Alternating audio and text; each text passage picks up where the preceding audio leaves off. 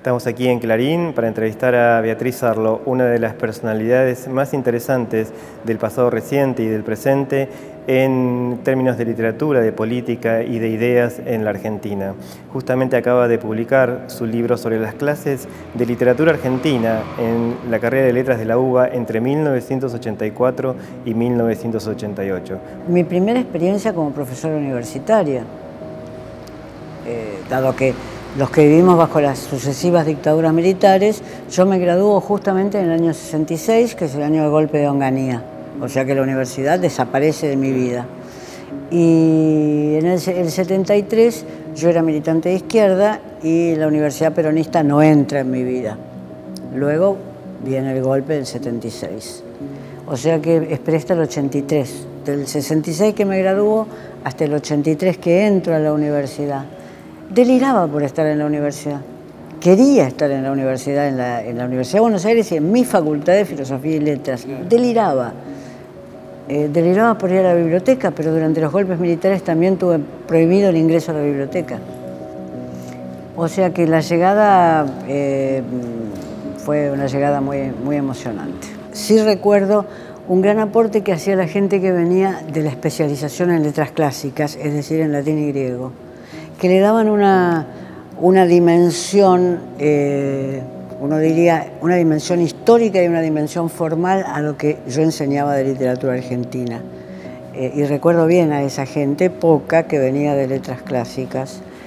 Y en ese momento tuve que hacer mi autocrítica, porque yo fui parte del grupo de profesores, no voy a mencionar quiénes más esto estaban, porque cada uno no quisiera hacerlo ahora, pero yo era parte del grupo de profesores, el otro es un muy buen escritor actual, eh, que de un plumazo, en una semana de discusiones, sacamos los latines y los griegos del programa de la carrera de letras. Y cuando un año después o dos años después, encontraba a la gente que venía de las letras clásicas a mis clases de literatura argentina, me daba cuenta que entendía mucho mejor el comienzo de una novela de Tizón, donde el personaje se encuentra con la madre como fantasma después de la muerte, eh, entendía mucho mejor ese comienzo, porque ese comienzo le evocaba algo de la, Odisea o le evocaba algo de la historia de Ulises, que los que no venían de clásicas no podían evocar. Además, digamos, del conocimiento de las lenguas. Yo soy una gran defensora de tener varias lenguas en el cerebro para que tu cerebro trabaje estéticamente y formalmente de un modo múltiple. Entonces, además de que el conocimiento de las lenguas. O sea que me, eh, aprovecho tu pregunta para hacer el mea culpa de haber eh, expulsado esas lenguas clásicas y de recordar dado que me preguntabas un recuerdo sobre esas clases, el aporte que hacía la gente que venía de las lenguas clásicas, del griego y del latín, sobre todo del griego, a las clases de literatura argentina. Borges lo criticó muchísimo en una nota de Clarín, cuando se enteró de la burrada que acabábamos de hacer, Borges nos pegó fuerte en una nota de Clarín porque habíamos sacado las lenguas clásicas del programa de literatura argentina para darle a él todo el espacio. Me invitaron a ir a dar clase a una universidad norteamericana para salvarme y no fui. Después fui, después fui muchas veces a Estados Unidos, porque me parecía que era como una, como una traición a mi amor dejarlo justamente en ese momento. Eso por una parte, que sería una respuesta más ética. Y por otra parte, por una configuración subjetiva. No me puedo pensar fuera de Buenos Aires. Nunca he estado mucho más de siete u ocho meses fuera de Buenos Aires. He podido estar un año, dos años, y nunca he estado mucho más de seis o siete meses fuera de Buenos Aires y en general menos tiempo. Eh, es la ciudad con la cual yo siento una identificación que podrá juzgarse desde un punto de vista subjetivo y psicológico, psiquiátrico incluso, está loca esta mujer este, con esa identificación, pero es mi ciudad, creí que iba a tener una vida normal en democracia en esa ciudad porque yo tomo uso de razón en el 55 cuando cae el peronismo y en mi familia me anuncian que ahora vuelve la Argentina que todos queríamos. Mis, mis, primeros recuerdos políticos no. Mis primeros recuerdos políticos es que mi padre, que era un provocador profesional, y lo que hoy se llama un gorila, me llevaba de noche a arrancar carteles peronistas de la calle. Cosa que me entrenó muy bien en no tener miedo en nada, porque todo el mundo estaba aterrado y decía, lo van a matar a usted y a su hija, le decían a mi padre. Pero esa actividad me entrenó no a arrancar carteles opositores, sino a no tener miedo.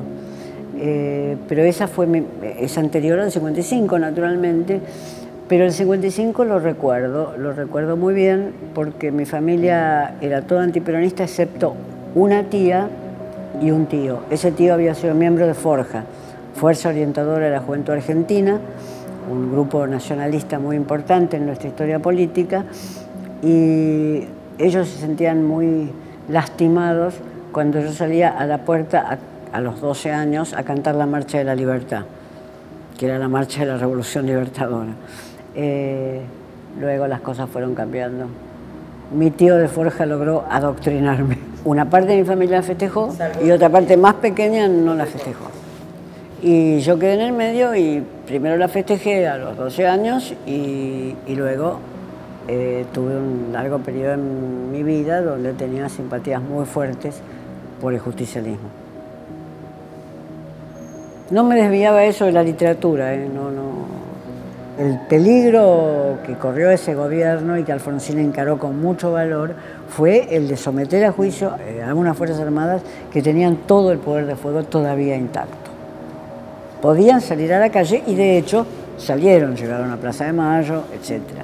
Entonces, eh, eso fue un momento, yo diría, de gran fortaleza ética de la democracia y también uno podría decir de debilidad para su consolidación institucional, que terminó consolidándose, pero fue débil el proceso de consolidación. En cualquier momento todo eso podía caerse y hay que, hay que reconocer el valor que tuvo Alfonsín, al cual después uno ha criticado mucho y sobre todo ha criticado el punto final y la obediencia de vida, etc. Sí hay, hay algunos debates en los cuales yo he participado que valoro mucho, eh, muchísimo, que fue mi larguísimo y continuado debate con Horacio González. Eh, que fue continuado en el sentido no que nos, sentábamos todos los viernes a debatir a las 6 de la tarde y terminamos a las 9 de la noche, sino que fue un debate que a veces era enfrentado y otras veces él escribía sobre lo que yo escribía y yo escribía sobre lo que él escribía y, debatimos sobre todas las cuestiones, peronismo, no peronismo, marxismo, todo, debatimos todo. Y cuando terminó, que duró como cuatro horas, vinieron las preguntas, etc. Y después nos levantamos, Horacio y yo, y caminamos desde esa sede de la Facultad de Filosofía y Letras hasta el centro de Buenos Aires, juntos. primero seguíamos hablando de lo que había pasado y después ya pasamos a otra cosa. Chismes de conocidos, libros que nos habían gustado, etc. Eh, o sea que yo tuve el privilegio de, si me tenía que pelear, tenía a alguien como Horacio González eh, para pelearme. Si me tenía que pelear por razones ideológicas, y yo creo que es alguien que tuvo una, incidencia muy grande en el campo intelectual argentino de los 80 y de los 90. Por lo menos yo, que ya debo ser nostalgiosa dada mi edad, este, tiendo a recordar los debates esos que se hicieron cara a cara y que hoy no, quizás no, no sucedan. Recuerdo debates de ese tipo también con Casullo, eh, alguno con Foster. O sea que no me tenía que, quejar, tenía, tenía gente con la cual dialogar y esa misma gente tampoco se podía quejar porque había gente como yo que podía dialogar. Eh, creo que nos faltó un debate entre los socialistas, los que salíamos del Club de Cultura Socialista, ese debate faltó, ese debate no, no se produjo. Sí quedaron los que pasaron al Club Político Argentino haciendo sus discusiones, etcétera, pero los que no fuimos nos fuimos del Club Cultural Socialista y no, no fuimos a ninguna otra institución, a mí me faltó ese debate. El feminismo no pesó en mi biografía de completa independencia del mundo masculino. No pesó. Lo que debe haber pesado fue el, tipo de configuración mía a los 17 años, en la cual lo primero que recuerdo, episodio feminista sería hoy, es que yo iba a visitar a un médico que nos cuidaba mucho a las chicas de filosofía y letras, eh, nos prestaba libros, que vivía con el hermano, yo iba a visitarlo a las once y media de la noche, eh, vivía por Belgrano él, y un tipo quiso acercarme y le pegué una patada allí donde más duele. Eh, no, tuve ningún reflejo para teorizar eso que había aprendido.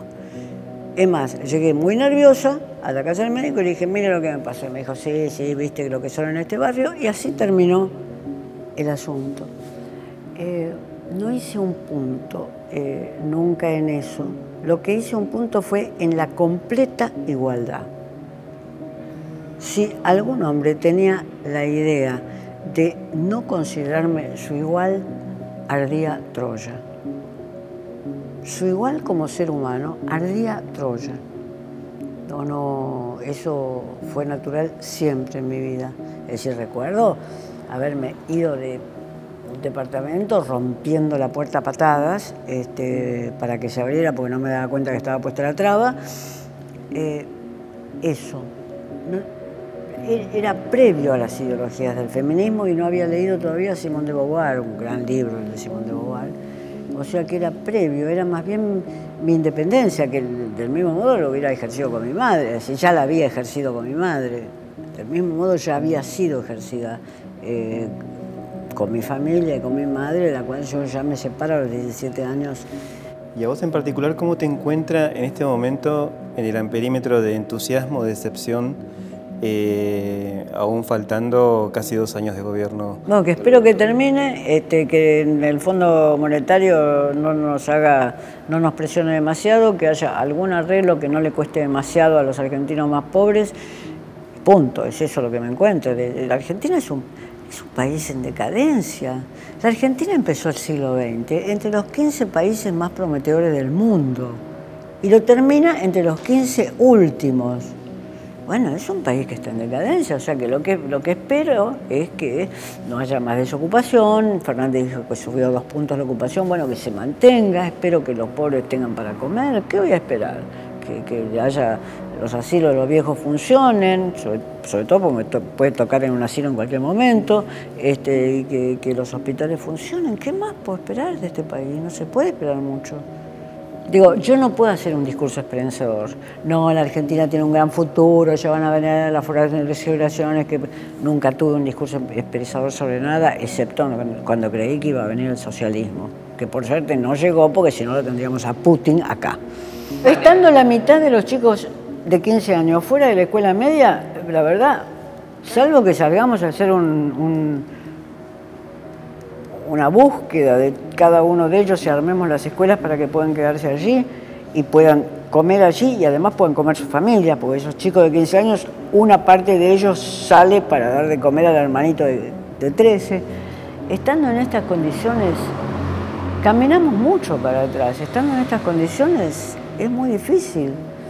Digo, si alguien pero está hablando una persona que es vieja, que está cerca de la muerte. Si alguien tiene 40 años y dice yo voy a ver un país mejor, yo le digo, es muy probable que sí, dentro de 40 años, esa persona cuando llegue a mi edad, dentro de 40 años, esa persona pueda ver un país mejor. No sé, se, se descubra el litio en la 9 de julio, que la 9 de julio tiene todo litio. Por ejemplo, los países que son importantes en el mundo son los que son grandes territorialmente, porque pesan en la estrategia, o grandes demográficamente. Entonces, nadie le está discutiendo importancia a Brasil, aparte de que tiene mejor industria y que los brasileños tienen más continuidad, etcétera. Pero es un país enorme. Nadie en el norte de América Latina le quita importancia a México porque comparte una frontera total, toda su frontera la comparten con Estados Unidos. La Argentina no tiene esa configuración, ni demográfica, ni territorial, ni estratégica. Entonces ya tendría que pensar mejor sus virtudes.